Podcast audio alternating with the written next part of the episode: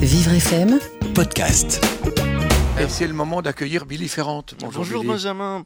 Bonjour Dominique. Bonjour Billy, alors l'État a de nouveau fait des siennes, frappant un énième coup sur le moral des fumeurs français. Et même si les consommateurs avaient le temps de se préparer psychologiquement, la pilule reste dure à avaler et quant à la fumée, de plus en plus coûteuse à inhaler. Oui, quelle est loin l'époque où la cigarette romantique était sur toutes les lèvres? Que de chemin parcouru depuis les premières tiges de tabac plantées dans la bouche des anciens? En plus de son côté addictif et de ses vertus respiratoires, la cigarette a toujours fait office d'accessoire de style en donnant une dégaine à son client. On peut pas dire le contraire. Mais avec toutes les préventions sur ce fléau toxique et ce que l'on sait sur sa nocivité, il ne fait plus trop bon genre de s'en donner un. Alors désormais, les nuages de fumée se payent au prix fort dans le but de réduire son succès en cendres. Et dans l'histoire de ces ventes, la courbe de l'augmentation financière n'a fait que monter au fil des années. Pour rappel, le paquet était à 1,50€ dans les années 90. Une merveilleuse période pour s'encrasser les poumons à outrance afin de se voir décerner la palme d'or à titre posthume. Puis, lentement, mais sûrement, le prix est monté à 5 euros en 2005, 7 en 2014, 8 en 2018 pour, arri- pour arriver enfin à la somme que l'on connaît aujourd'hui. Et c'est loin d'être terminé puisque le but est d'atteindre les 10 euros pour l'année 2020. Alors il faudra s'armer de cartouches car c'est la guerre. Évid- Excellent. Évidemment, il y a toujours des petits subterfuges hein, pour se faire dépanner en cas de galère, la contrebande par exemple, ou tout simplement aller faire le plein à la frontière. Sauf que les 5 euros espagnols, les 7 euros suisses et les 6,50 euros allemands ne seront que de courte durée à votre rescousse et euh, votre court répit s'envolera en fumée. Alors tout ça m'a évidemment donné envie de poser aux gens la question suivante.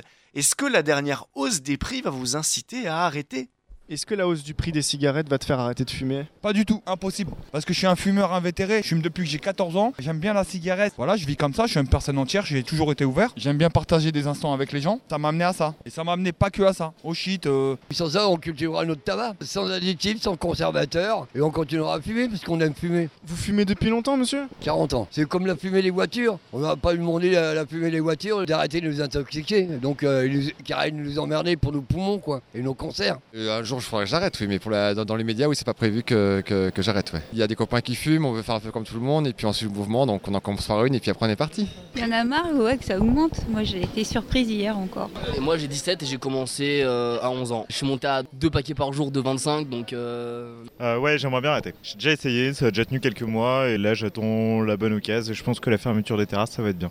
Mes deux parents fument et en fait ça a été un moyen de me rapprocher avec eux, de fumer la clope à l'apéro avec eux. Non mais c'est une catastrophe. Parce que le problème c'est que euh, enfin je préfère me payer un paquet plutôt que de manger. Donc j'en suis arrivée là. Oui, c'est compliqué parce que moi, tous mes amis sont pre- en première terminale BTS et du coup, à chaque récréation, je suis pas obligée de fumer une clope avec eux, mais c'est vrai que du coup, tout le monde fume. Si t'as 50 personnes qui fument autour de toi, c'est vachement moins facile.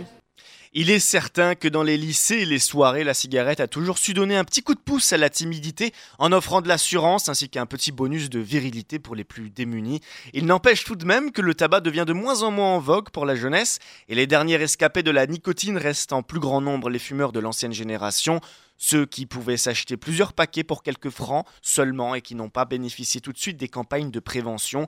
L'accoutumance est donc profondément ancrée dans le geste de tous les jours, mais n'oubliez pas, il suffit d'écraser son mégot pour se transformer instantanément en non-fumeur. Aspirer du goudron est devenu un luxe et un dilemme cornélien s'impose naturellement pour tous les plus fervents dépendants, guérir ou se ruiner. Ceci dit, c'est vrai que la jeunesse, euh, la jeunesse euh, est moins fumeuse. Moi, mon fils, ça le Ouais. dégoûte. Donc tant mieux pourvu que c'est Bah, dur. tant mieux. Ah, ça, ça prouve Absolument. que le- la prévention marche un Bah oui, minimum. hein. bah Absolument. bah oui. Merci Billy Ferrante, vous avez fait un tabac. Vivre FM, Podcast.